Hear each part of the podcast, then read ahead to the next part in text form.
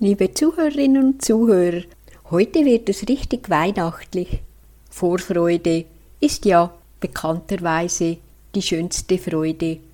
Der deutsche Theologe und die Jerusalemer Touristenführerin Karl-Heinz und Luisa Fleckenstein begleiten uns als Autorenduo heute geistigerweise zu den historischen Städten der heiligen Familie rund um Bethlehem und dies von der Marienrast über die Herbergsuche bis zu der Fluchtroute nach Ägypten. Wir werden neben altbekannten Städten wie der Geburtsgrotte oder den Hirtenfeldern auch in aktuelle Ausgrabungsorte eintauchen. Und so wird es heute richtig weihnachtlich mit dem Autorenduo, was unter anderem auch schön im Vorwort der neuen Literatur von Abt Dr. Nicodemus Schnabel, dem Vorsteher der Jerusalemer Dormitio-Abtei, gewürdigt wurde. So möchte ich Sie, liebe Zuhörerinnen und Zuhörer, herzlich zur nächsten Sendung mit dem Titel Orte der Weihnacht im Heiligen Land mit Dr. Karl-Heinz Fleckenstein begrüßen und ich, Ihre Andrea Marti, darf Sie durch die Sendung begleiten. Zwischenzeitlich denke ich mir, dass Sie das Autorenduo Dr. Karl-Heinz und Luisa Fleckenstein bereits kennen, aber ich möchte es nicht unterlassen, sie Ihnen vorzustellen. Dr. Fleckenstein ist in Kronbach bei Aschaffenburg in Deutschland geboren. Dann folgte das Theologiestudium in Würzburg und München, Fachausbildung und Promotion in biblischer Theologie in Jerusalem und Rom. Er lebt seit 1981 in Israel. Mit seiner Frau Luisa führte der mehrfache Autor Pilgergruppen durch das Heilige Land. Von 2001 bis 2005 war er ebenfalls mit Luisa Gesamtkoordinator und Ausgräber für das archäologische Ausgrabungsprojekt Emaus Nikopolis. Luisa Fleckenstein ist in Bethlehem geboren. Sie studierte Englisch, Französisch und Italienisch in Florenz. Sie ist diplomierte Touristguide. Seit 1981 ist sie mit Karl-Heinz Fleckenstein verheiratet. Am Institut Studium Biblicum Franziskanum in Jerusalem studierte sie biblische Geographie und Archäologie. Sie haben drei erwachsene Kinder. Nun begrüße ich Dr. Karl-Heinz Fleckenstein ganz herzlich und wir freuen uns, dass wir erneut mit Ihnen mit der neuen Literatur und Weihnachten im Heiligen Land unterwegs sein dürfen. Guten Tag, Herr Dr. Fleckenstein. Ja, guten Tag. Ich grüße Sie auch ganz herzlich, liebe Frau Marti und alle liebe Hörerinnen und Hörerinnen von Radio Gloria. Herr Dr. Fleckenstein, Sie sind sehr stark verbunden mit der Dormitio-Abtei und der werte Abt hat das Vorwort geschrieben. Erst kürzlich hat Ihre werte Tochter Elisabeth geheiratet in der Dormitio-Abtei. Was tragen Sie noch in Ihrem Herzen? Ja, es war eine große Gnade, dass dort, wo Jesus das letzte Abendmahl gefeiert hat, dort, wo das Pfingstereignis war, dass dort in, an diesem Ort unsere Tochter heiraten durfte und das Ja-Wort ihrem Mann und gegenseitig sagen durfte. Unvergessliches Erlebnis. Es war ein Stück für uns, ein Stück Kana, die Realität von Kana. Anschließend die Feier dann in Notre Dame, äh, dem päpstlichen Pilgerhaus über den Dächern von Jerusalem. Also es hätte nicht schöner sein können. Das himmlische Planungsbüro hat wunderbar gearbeitet. Sehr schön. Herr Dr. Fleckenstein, jetzt kommen wir zu Ihrem Buch Orte der Weihnacht. Wie kam es dazu, dass Sie beide, also Luisa, Ihre werte Frau und Sie, diesen Bildband realisiert haben, Herr Dr. Fleckenstein? Ja, die Anfrage kam direkt an uns vom St. Benno Verlag. Gerne haben wir zugesagt, so waren nicht nur David und Jesus, sondern auch Luisa, meine Frau, in Bethlehem geboren wurde. Ihre Mutter, die oft die heilige Messe in der Geburtsgrotte besuchte, hatte sogar dort gestillt. Wer kann das schon von sich sagen? Dann in der Zeit des Golfkrieges eilten wir schon in aller Frühe zur Geburtsgrotte, um dort Kraft und Hoffnung zu schöpfen. Ein Lied, das die Christen dort am Schnittpunkt zwischen Himmel und Erde gerne singen, ist uns besonders ans Herz gewachsen, wo es heißt, in jener Nacht ist Gott Mensch geworden. Jene Nacht, die den Hass aus den Herzen tilgt. Jene Nacht, die der Welt eine neue Zukunft schenkt. Jene Nacht, in der der Krieg unter den Völkern begraben wird. Jene Nacht, in der die Liebe Fleisch geworden ist. Wenn du einem Durstigen ein Glas Wasser reichst, erlebst du jene Nacht. Wenn du einem Nackten ein Kleid der Liebe schenkst, erlebst du jene Nacht. Wenn du Tränen der Trauer abwischst, erlebst du jene Nacht. Wenn du ein Herz mit Hoffnung erfüllst, erlebst du jene Nacht. Wenn du einen Fremden in dein Haus aufnimmst, erlebst du jene Nacht. Wenn dir der Wunsch nach Rache stirbt, erlebst du jene Nacht. Wenn sich deine Seele in Gottes Nähe geborgen weiß, erlebst du jene Nacht. Jene Nacht, die den Hass aus den Herzen tilgt. Jene Nacht, die der Welt eine neue Zukunft schenkt. Jene Nacht, in der der Krieg unter den Völkern begraben ist. Jene Nacht, in der die Liebe Fleisch geworden ist. Diese Aussagen, die Lied dieses Liedes erscheinen uns gerade heute in dieser aktuellen Situation wie auf das heilige Land zugeschnitten. Also machten wir uns auf Spurensuche, um nach dem Ort der Weihnachten und noch mehr Orte der Weihnacht zu entdecken.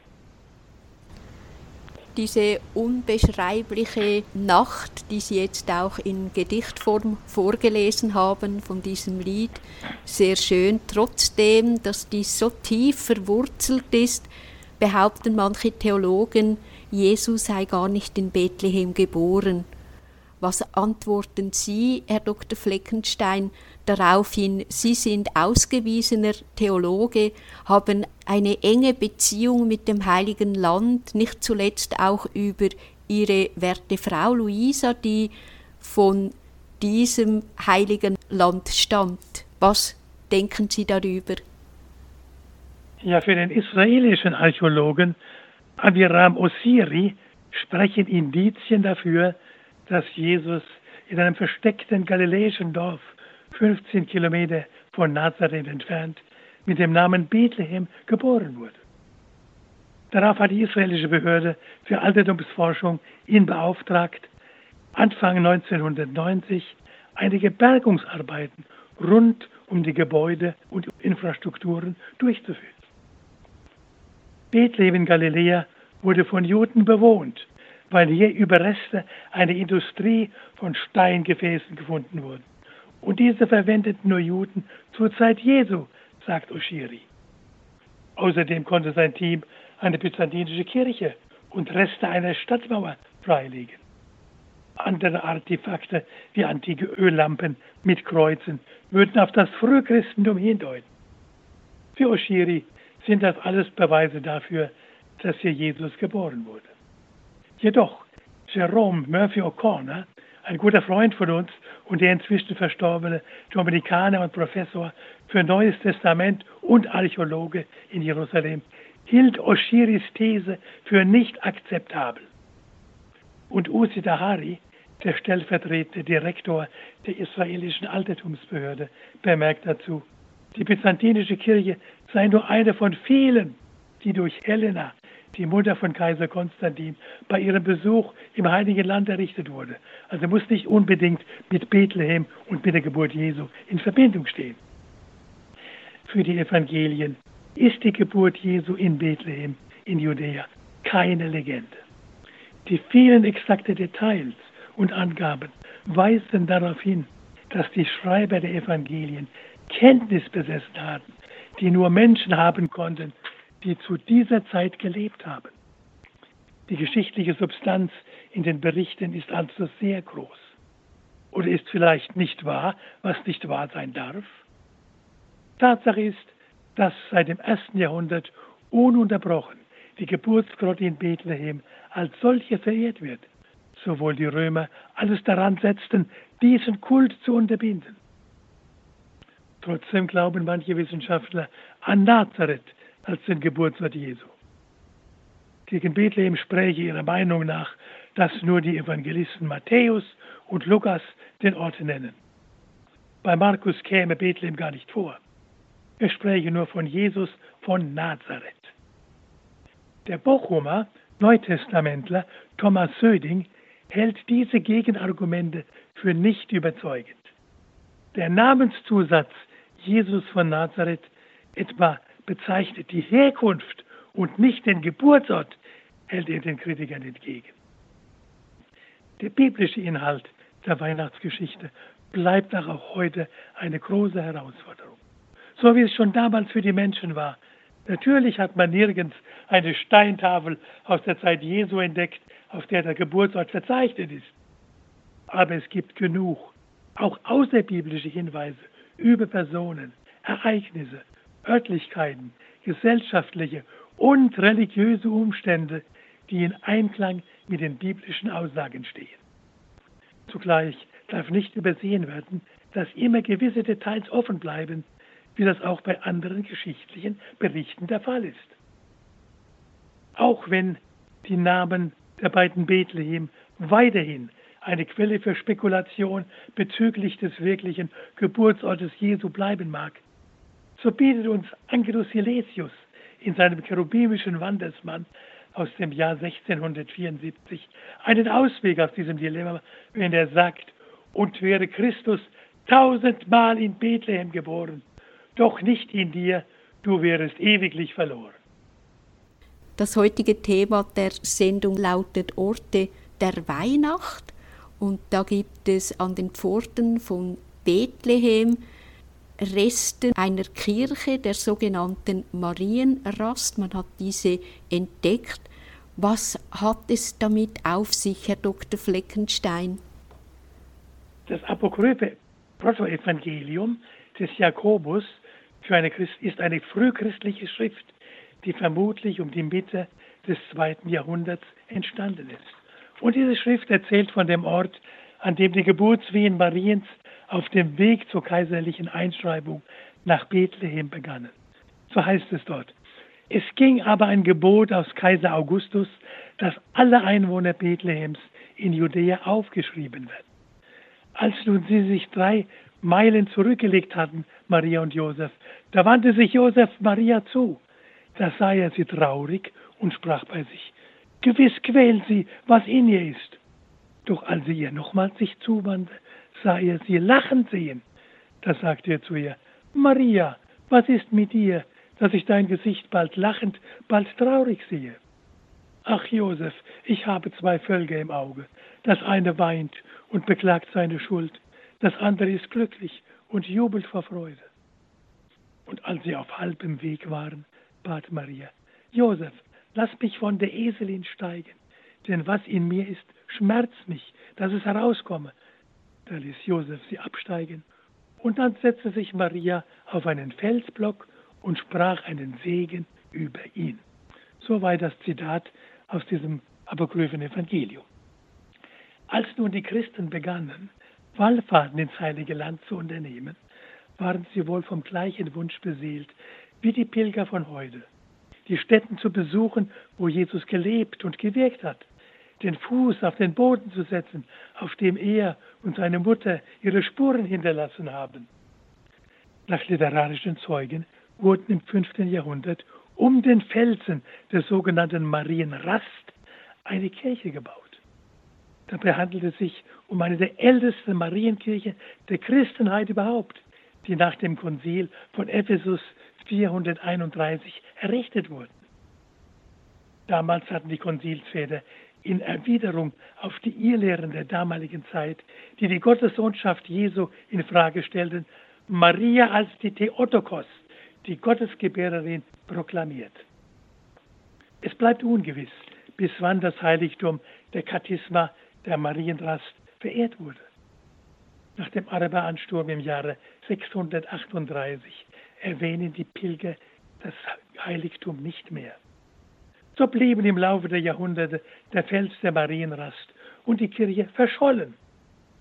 Vielleicht hat es die überhaupt nicht gegeben, meinten manche kritische Geister, bis im Jahre 1993 ein israelischer Bulldozer während der Arbeiten an einer vierspurigen Schnellstraße von Jerusalem nach Bethlehem in dem enteigneten Olivenhain des griechisch-orthodoxen Elias-Klosters auf Reste eines antiken Bauwerks stieß. Der Bau der neuen Straße wurde sofort gestoppt. Die herbeigerufene junge Archäologin Rina Afner identifizierte die Mauern als die Fundamente der Basilika der Marienrast. Im Auftrag der israelischen Altertumsbehörde wurde eine zweiwöchige Notgrabung durchgeführt. Dabei traten sensationelle Entdeckungen ans Tageslicht.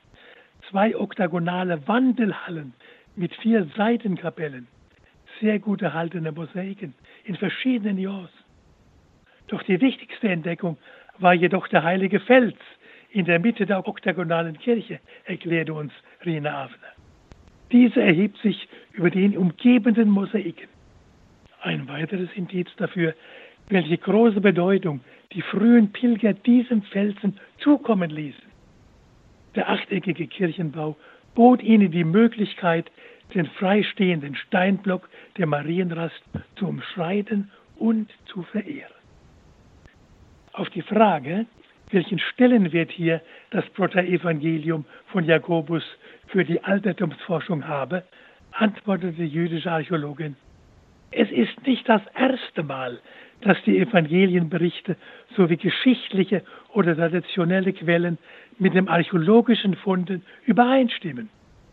Da die Marienrast in enger Beziehung mit den Ereignissen unmittelbar vor der Geburt Jesu steht, trägt der Ort auch zur Rekonstruktion des Lebens Mariens bei, das nicht mit einem Mythos zu tun hat, sondern dessen geschichtlicher Kern auch durch die Entdeckung der Archäologie bestätigt wird. Gleichzeitig wird das Glaubens- und Traditionsgut der frühen Christenheit an geschichtliche Stätten festgebunden. So die Aussage dieser jüdischen jungen Archäologin.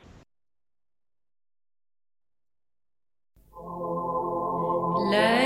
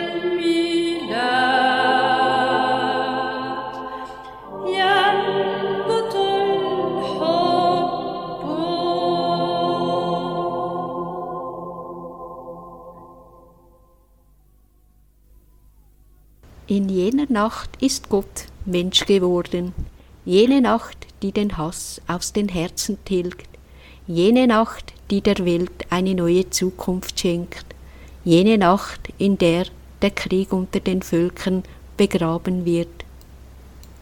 Wir haben den Anfangstext, die ersten Sätze in der Musikpause gehört von diesem wunderschönen Lied, an dieses Luisa, die Gattin von Herr Dr. Fleckenstein, immer noch Erinnerungen in ihrem Herzen trägt, weil während des Golfkrieges war ihre werte Mutter sehr oft in der Geburtsgrotte mit Luisa. Das Lied, das Sie hörten, hat die Gattin von Herr Dr. Karl-Heinz Fleckenstein gesungen. Herr Dr. Fleckenstein spricht heute über Orte der Weihnacht er hat unter anderem ein Bildband mit seiner Gattin Luisa realisiert und nun freuen wir uns auf die weiteren Gedanken und auch die Vorstellung des Buches, welches man beim St. Benno Verlag beziehen kann. Und die Anfrage übrigens kam gar nicht von Herrn Dr. Fleckenstein für diese Literatur, sondern vom St. Benno Verlag. Herr Dr. Fleckenstein, Luisa hat gute Erinnerungen, starke Erinnerungen an diese Geburtsgrotte. Wie ist es, wenn es ihr nicht so gut geht? Hat sie dann irgendwie das Bedürfnis, wieder an diesen Friedensort, diesen starken Gnadenort zu gehen, die Geburtsgrotte? Ja, natürlich, immer wieder. Wenn wir in Bethlehem sind, machen wir einen Besuch in der Geburtsgrotte und bitten dort um Frieden für das heilige Land und um Frieden für die ganze Welt. Denn das ist der Schnittpunkt zwischen Himmel und Erde. Hier sind wir ganz besonders dem Himmel nahe. Herr Dr. Fleckenstein, wir kennen seit unserer Kindheit die Krippenspiele mit der Herbergsuche, wo Josef und Maria von einem Wirt zum anderen abgewiesen werden mit den schroffen Worten kein Platz in der Herberge war das so oder müssen wir uns das ganz anders vorstellen? Was denken Sie darüber als Theologe und Archäologe und mit einer starken Verbindung zum Heiligen Land? Was denken Sie darüber, Herr Dr. Fleckenstein? Um besser zu verstehen, was wirklich in den Tagen der Geburt Jesu geschah, wollen wir zunächst den griechischen Urtext des Evangeliums näher betrachten. Josef kehrte in seinen Geburtsort zurück. Die Menschen im Vorderen Orient pflegen die Erinnerung an ihre Herkunft sehr stark, auch über viele Jahre hinweg. Die Familienbande sind ein und alles. Paulus zum Beispiel wusste, dass er ein Nachkomme Benjamins war, wie es in Philipper 3,5 deutlich wird. Auch wenn Benjamin schon mehr als 1500 Jahre vor ihm gelebt hat. So ist es sehr wahrscheinlich, dass Maria und Josef Verwandte in Bethlehem hatten. Die deutsche Übersetzung aus dem Urtext kein Raum in der Herberge stimmt eigentlich nicht so ganz. Eigentlich müsste es heißen, kein Platz in der Herberge, da im Griechischen das Wort Topos steht. Es bezieht sich auf einen Raum, wie in einem Hotelzimmer. Es bezieht sich nicht auf einen Raum, wie in einem Hotelzimmer, sondern einfach auf einen Platz in einem zugewiesenen Bereich. Es gab also keinen Platz für Maria und Josef. Und für Herberge steht im Griechischen das Wort Katalima. Es war also kein Platz in der Katalima. Das ist also ein Ruheplatz oder ein Gästezimmer in einem Privathaus. Für Maria und Josef war also im Gästezimmer der Verwandten kein Platz mehr. Wäre ein öffentliches Gasthaus gemeint, da müsste der griechische Ausdruck Pantochäon stehen. Lukas gebraucht diesen Ausdruck im Gleichnis vom guten Samariter. Dieser brachte den von Räubern überfallenen Mann in eine Herberge oder Karawanserei. Wir dürfen davon ausgehen, dass Lukas sagen will, die Verwandten von Josef und Maria besaßen nicht genug Raum in ihrem Gästezimmer. Sicherlich sind auch andere Familienmitglieder aus dem Geschlecht David aus anderen Teilen des Landes für den Zensus in Bethlehem vorstellig geworden. So war es ganz normal, dass die Häuser mit einem Gästezimmer voll belegt waren. Das durchschnittliche Gästezimmer damals war ein kleiner Raum, aber er bot Schutz, Sicherheit und eine Privatsphäre für den Gast, aber auch für die Gastfamilie, denn diese wohnte in einem einzigen Raum. Dort spielte sich das ganze Familienleben ab. Sie zogen abends ihre Bettrollen hervor und schliefen auf dem Boden. Am Morgen wurden diese wieder aufgerollt und das normale Leben begann in diesem Haus. Die Häuser waren oft über eine Höhle errichtet. Den oberen Teil des Hauses bewohnte die Familie. Darunter war eine Grotte. Dort waren ihre Tiere in der Nacht untergebracht, um sie vor Dieben und anderen Gefahren zu schützen. Von daher können wir besser Lukas 2,7 verstehen, wenn Jesus in einem Stall geboren wurde. Das Kind wurde in eine Futterkrippe gelegt, einen offenen Futtertrog für die Tiere. Josef hatte sich also entschieden, weg von dem geschäftigen Treiben und Drängen im Obergemach, mit Maria in den unteren, höhlenartigen Teil des Hauses auszuweichen. Die Tiere spendeten Wärme und so war für das Kind bei aller Bescheidenheit gesorgt. Das Wort der Schrift wurde auf diese tragische Weise Wirklichkeit, wo es heißt, und er kam in sein Eigentum und die Seinen nahmen ihn nicht auf. Herr Dr. Fleckenstein, wieso sagt man, dass die Geburtsbasilika die älteste Kirche der Welt ist? Tatsächlich ist die Geburtsbasilika in Bethlehem aus dem vierten Jahrhundert die einzige Kirche im Heiligen Land, die von den verschiedenen Wellen der Zerstörung verschont geblieben ist. Nach dem Konzil von Nicea 325 beauftragte Kaiser Konstantin den Bischof Makarios von Jerusalem, über der mystischen, erleuchteten Grotte in Bethlehem eine Basilika mit großer Pracht zu errichten. Die spanische Nonne Egeria schreibt um 384 voller Bewunderung darüber in ihr Tagebuch. Man sieht nichts anderes als Gold, Edelsteine und Seide. Auch die großen Wandteppiche bestehen aus goldgewirktem, feinem Stoff. Die Kultgeräte sind aus Gold gefertigt und mit Edelsteinen besetzt. Die Kirche Konstantins, die unter der Aufsicht seiner Mutter errichtet wurde, standen alle Geldquellen seines Reiches zur Verfügung. Und er schmückte sie mit Goldmosaiken und wertvollem Marmor. Soweit die begeisterte Aussage von Egeria. Als der Kirchenvater Hieronymus im Jahre 385 nach Bethlehem kam, erhob sich also bereits schon über der Geburtsgrotte dieses mächtige Gotteshaus. In einer Weihnachtspredigt wettet er über die, wettet dieser Gott, wortgewaltige Theologe über den goldenen Glanz der Basilika. Weil wenn die aus Lehm gefertigte Krippe durch eine silberne ersetzt hätte, da der Schöpfer der Welt nicht in Gold und Silber, sondern in Staub geboren wurde. 43 Jahre bewohnte Hieronymus eine kleine Zelle in unmittelbarer Nähe zur Geburtsgrotte am südlichen Seitenschiff der Basilika. Dort entstand unter seinen Händen von 386 bis 420 die Vulgata, die lateinische Übersetzung der Bibel. Und Hieronymus wird nicht müde, in seinem umfangreichen Werk immer wieder von der Geburtsgrotte zu berichten. Wenn er schreibt, hier in einer kleinen Erdspalte wurde der Schöpfer des Himmels geboren. Kaiser Konstantin konnte also auf eine feste Überlieferung zurückgreifen. Als er den Bau der Geburtsgrotte über der Geburtskirche im Jahre 326 begann. Die Basilika wurde 335 eingeweiht. Ein fünfschiffiger Bau mit einem westlich vorgelagerten Atrium. Der Fußboden war mit kostbaren Mosaiken ausgelegt. Am Ende des Hauptschiffes stand ein achteckiger Zentralbau von 18 Meter Durchmesser. Wie ein Baldachin überdeckte dieser die tiefer gelegene Grotte. Durch eine in der Mitte geöffnete Öffnung konnte man in die Kurzgeburtsgrotte hinabsehen.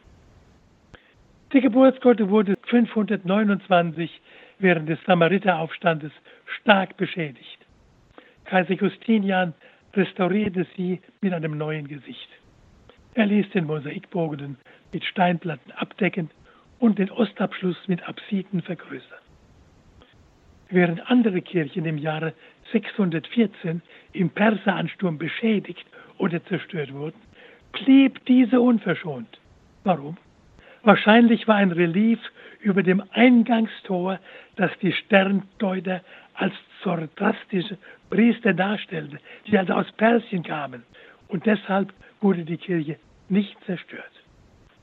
Die Kreuzfahrer restaurierten die Basilika in den Jahren 1161 bis 69 und schmückten sie mit Mosaiken an den Wänden und Malereien an den Säulen. In der Tat ist ein Mosaik ein Symbol dafür, wie Menschen in Harmonie zusammenleben können. Denn viele verschiedene Steinchen, viele verschiedene Farben fügen sich dank der Hände des Künstlers zu einem einzigen Bild zusammen. Als nun Palästina im Jahre 2011 von der Weltkulturorganisation UNESCO anerkannt wurde und acht Monate später Bethlehem auf die Liste des Weltkulturerbes stand, begann man mit der Restauration der Mosaiken. Damit erwachte diese ehrwürdige Kirche unter dem Staub der Jahrhunderte zu neuem Leben. Einen besonderen Moment erlebten die Restauratoren, als sie den Verputz an den Wänden wegräumten und plötzlich einen siebten goldenen Engel, der schon zu den anderen sechs existierenden Gottesboten existierte, entdeckten.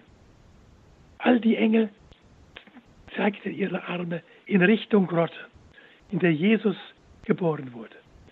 Und die Restauration gab den Engel uns ein zweies Leben, sagte Gianmarco Piacenti, der Leiter des Restaurationszentrums, mit einem Lächeln. Die frühere Tourismusministerium Hulud Dabes, die als Christin inzwischen für die Palästinenservertretung in Berlin verantwortlich ist, blickt voller Freude und Stolz auf das Projekt. Sie sagt, die Geburtskirche besitzt einen spirituellen Wert für alle Gläubigen. Aber jetzt kommt auch noch ein künstlerischer Wert hinzu. Während überall in der Region, vor allem aus Syrien und dem Irak, Christen fliehen müssen, ist es ein positives Zeichen, dass hier von Christen und Muslimen gemeinsam eine Kirche restauriert wird, die eine sehr wichtige Kulturstätte für die ganze Menschheit darstellt. Wir sind heute mit Ihnen, Herr Dr. Fleckenstein, auf einer geistigen Pilgerreise im Heiligen Land, also an die Orte von Weihnachten unterwegs. Unweit der Geburtsbasilika wird in einer Kapelle die sogenannte Milchgrotte verehrt. Wie kam es zu dieser Bezeichnung, Herr Dr. Fleckenstein? Gemäß einer frühchristlichen Tradition hielten sich nach der Geburt Jesu in einem Stall später Maria und Josef mit ihrem Kind eine gewisse Zeit in dieser Haus- oder Wohngrotte auf.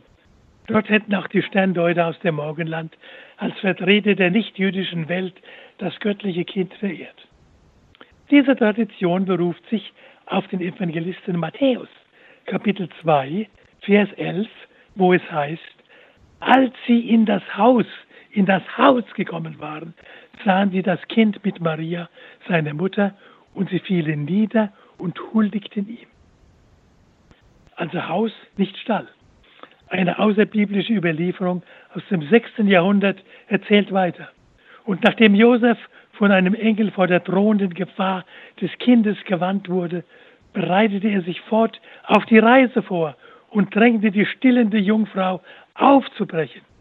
Und in ihrer Eile fielen ein paar Tropfen Milch zu Boden und der rosa Stein der Grotte wurde weiß. Der weiße Kalkfelsen der Grotte ist auf jeden Fall eine geologische Besonderheit in der Gegend.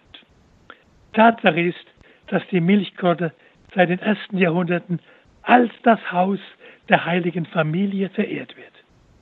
Auch bei der Kirchenfahrt Hieronymus, der im 4. Jahrhundert über 30 Jahre in Bethlehem verbracht hat, berichtet davon. Ab dem 7. Jahrhundert brachten Pilger Fragmente aus der Höhle der sogenannten Marienmilchreliquien als Erinnerungsstücke nach Europa mit. Bruchstücke von polyvisierendem Gestein. Das göttliche Wort ist zum Mensch geworden, mit all seinen Bedürfnissen, in Winden gewickelt, an der Mutterbrust genährt, in intimer Beziehung zu seiner Mutter. So wie das Gotteskind zu einem sterblichen Menschen, damit wir sterbliche Menschen das göttliche Leben empfangen. Vor allem macht diese Grotte deutlich, dass Maria die Mutter der Kirche ist und ihre Kinder zu einer tiefen Beziehung zu ihrem Sohn führen und all jene einladen will, die auf der Schattenseite des Lebens stehen und zu kurz gekommen sind. Teilte sie doch selbst mit Josef und, und Jesus das Schicksal eines Flüchtlings mit so vielen Menschen heute. Wer sich in der Milchgrotte etwas länger aufhält, sieht vielleicht die eine oder andere Frau, wie sie ihre Finger in das Öl des ewigen Lichtes taucht und damit ihre Brust berührt. Oder ganz selbstverständlich vor dem Bild der Madonna ihr Kind stillt. Ein wunderbarer, heiliger Moment an diesem biblischen Ort. Tatsächlich scheint der milchig weiße Stein im Innern der Grotte eine heilende Kraft zu besitzen. Kinderlose Frauen verschiedenster Religionen pilgern seit Jahrhunderten dorthin, um ein Kind zu erbitten. Ein starker Glaube und das Gebet können natürlich Wunder bewirken, was Zehntausende Mütter erlebt haben. In einem Nebenraum der Grotte sind die Wände voll gepflastert mit Briefen und Babyfotos von Menschen aus aller Welt als Zeugnis für Gebetserhörung. Die Vorfreude auf Weihnachten ist immer die größte Freude, so wie man sagt. Und so ist es auch alljährlich mit dem sogenannten Friedenslicht von Bethlehem. Man holt das in Bethlehem und es wird in der ganzen Welt weitergeleitet. Das berührt auch immer wieder Gott fernbleibende Christen, Leute, die in anderen Konfessionen sind. Herr Dr. Fleckenstein, wie kam es zu dieser Initiative und was können Sie darüber sagen? Im Jahre 1986 entstand im oberösterreichischen Landesstudio des österreichischen Rundfunks diese Idee. Und nun bringt ein Flugzeug das Friedenslicht aus Bethlehem in einer explosionssichernden Lampe zurück nach Wien. Massenmedien machen die Nachricht in wenigen Tagen überall bekannt, dass diese kleine Flamme aus Bethlehem als Botschafter des Friedens durch die Länder reist und die Geburt Jesu verkündet dass diese Initiative, die eine einmalige Aktion geplant war, so weite Kreise ziehen würde, haben die Initiatoren natürlich sich nicht träumen lassen. Und nun darf jedes Jahr ein Kind aus Österreich, das sich durch ein besonderes soziales Engagement hervorgetan hat, das Licht in der Geburtsgrotte entzünden. Durch Pfadfinder und Pfadfinderinnen wird die Flamme nicht nur in die Kirchen gebracht, sondern auch in Krankenhäuser, in Kindergärten, in Polizeistationen, in Asylbewerbungsunterkünfte, ja sogar in Moscheen und Synagogen weitergereicht. Während der Weihnachtsgottesdienste können die Menschen daran ihre Kerzen entzünden und das Friedenslicht aus Bethlehem mit nach Hause nehmen als Zeichen des Friedens und des Zusammenhalts. Natürlich ist das Friedenslicht kein magisches Zeichen, das den Frieden herbeizaubern kann, aber es ist ein Zeichen der Hoffnung. Mit dem Zünden und Weitergeben der Flamme aus Bethlehem wird an die Weihnachtsbotschaft Friede auf Erden erinnert und an den Auftrag, den Frieden zu verwirklichen. So möge diese kleine Friedensflamme aus Bethlehem dafür scheinen und uns an den Auftrag, an den Auftrag erinnern, dass Hoffnung besteht, solange es Menschen mit einem guten Willen gibt. Herzlichen Dank für diese geistliche Führung im Heiligen Land. Es ist eine schöne Vorbereitung, eine Einstimmung auf Weihnachten. Herr Dr. Fleckenstein, was möchten Sie uns abschließend in Bezug auf die Orte im Heiligen Land, in Bezug auf Weihnachten sagen wollen? Ich möchte mich auf die Geburtskorte beziehen, diese enge, rauchgeschwärzte, armselige Geburtskorte in Bethlehem sagt mehr als viele Worte, nämlich, dass Gott eine Schwäche für die Armut hat. Der Schöpfer des Himmels und der Erde zieht es vor, in einem Stall geboren zu werden. Diese kleine, bescheidene Grotte besitzt Weltdimension, weil dort der Herrscher des Alls das Licht dieser Welt erblickt hat. Ein hilfloses Kind wird Tür zum Reich Gottes. In Bethlehem erreicht der begrenzte Mensch den Unendlichen. Gott wird Mensch, damit wir Menschen Gotteskinder werden können. Aber zeigt unsere Welt nicht ein ganz anderes Gesicht? Gespalten in Arme und Reiche? Die Bewohner der gleichen Nation teilen sich in Reich, Rechte und Linke auf. Man geht vom Kalten Kalten Krieg, zum heißen Krieg über. Zwingt nicht immer noch der Stärkere dem Schwächeren seinen Willen auf? Und während heute die Menschen im Heiligen Land längst müde sind, von Friedensverhandlungen reden zu hören, und doch unter dem Damoklesschwert einer permanenten Konfliktsituation leben müssen, ist dieser Silberstern in der Geburtskorte von Bethlehem eine ständige Herausforderung gegen Gewalt und gegen Ungerechtigkeit. Denn der Friede, der von diesem Ort ausgeht, beinhaltet die Botschaft dessen, der das Böse mit dem Guten besiegt hat und der gleichzeitig zu einer Kampf Ansage aufruft. Kampf gegen den eigenen Egoismus, Kampf gegen Resignation und Gleichgültigkeit. Weil diese kleine Grotte die Dimension der ganzen Welt umspannt, weil sich dort Himmel und Erde berühren. Lieber Dr. Karl-Heinz Fleckenstein, schön, dass Sie uns im Rahmen der heutigen weihnachtlichen Pilgerreise mit dem Titel Orte der Weihnacht im Heiligen Land mitgenommen haben und wir einen Vorgeschmack auf das Weihnachtsfest bekommen.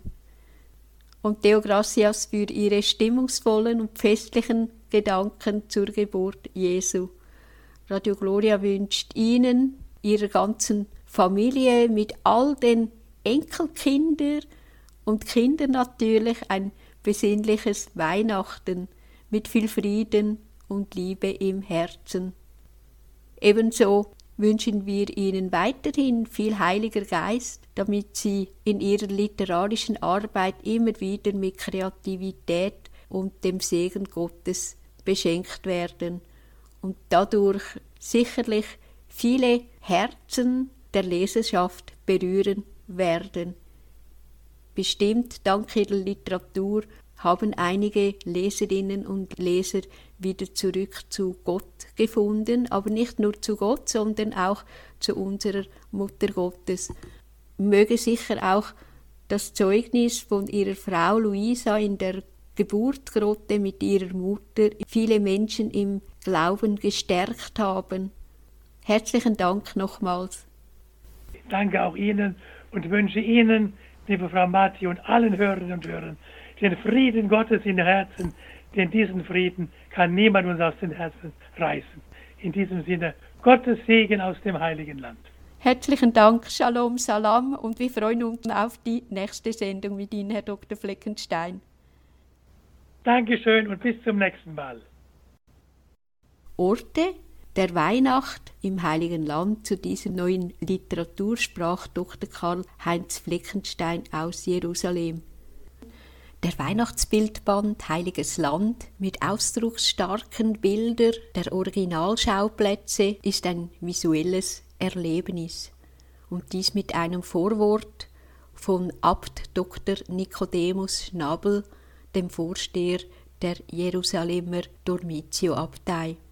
Sie können die Literatur beim St. Benno Verlag bestellen mit der ISB Nummer 978 37 46 26 44 48 mit 80 Seiten in einem Format von 20 auf 22,5 cm gebunden und mit farbigen Abbildungen. Der Preis liegt bei rund 21 Euro. Und wie gesagt, das Autorenduo Karl-Heinz und Luisa Fleckenstein. Es lohnt sich, die Sendung nochmals nachzuhören oder weiterzuleiten. Besuchen Sie uns auf www.radiogloria.ch und leiten Sie den Link an Ihre Familie, Freunde und Bekannte weiter. Nutzen Sie das Angebot und werden Sie Teil des missionarischen Wirkens und verbreiten Sie die wunderbare Weihnachtsgeschichte. So verabschiede ich mich bei Ihnen mit vorweihnachtlichen Grüßen, mit viel Frieden und Freude, Vorfreude auf Weihnachten. Ihre Andrea Marti.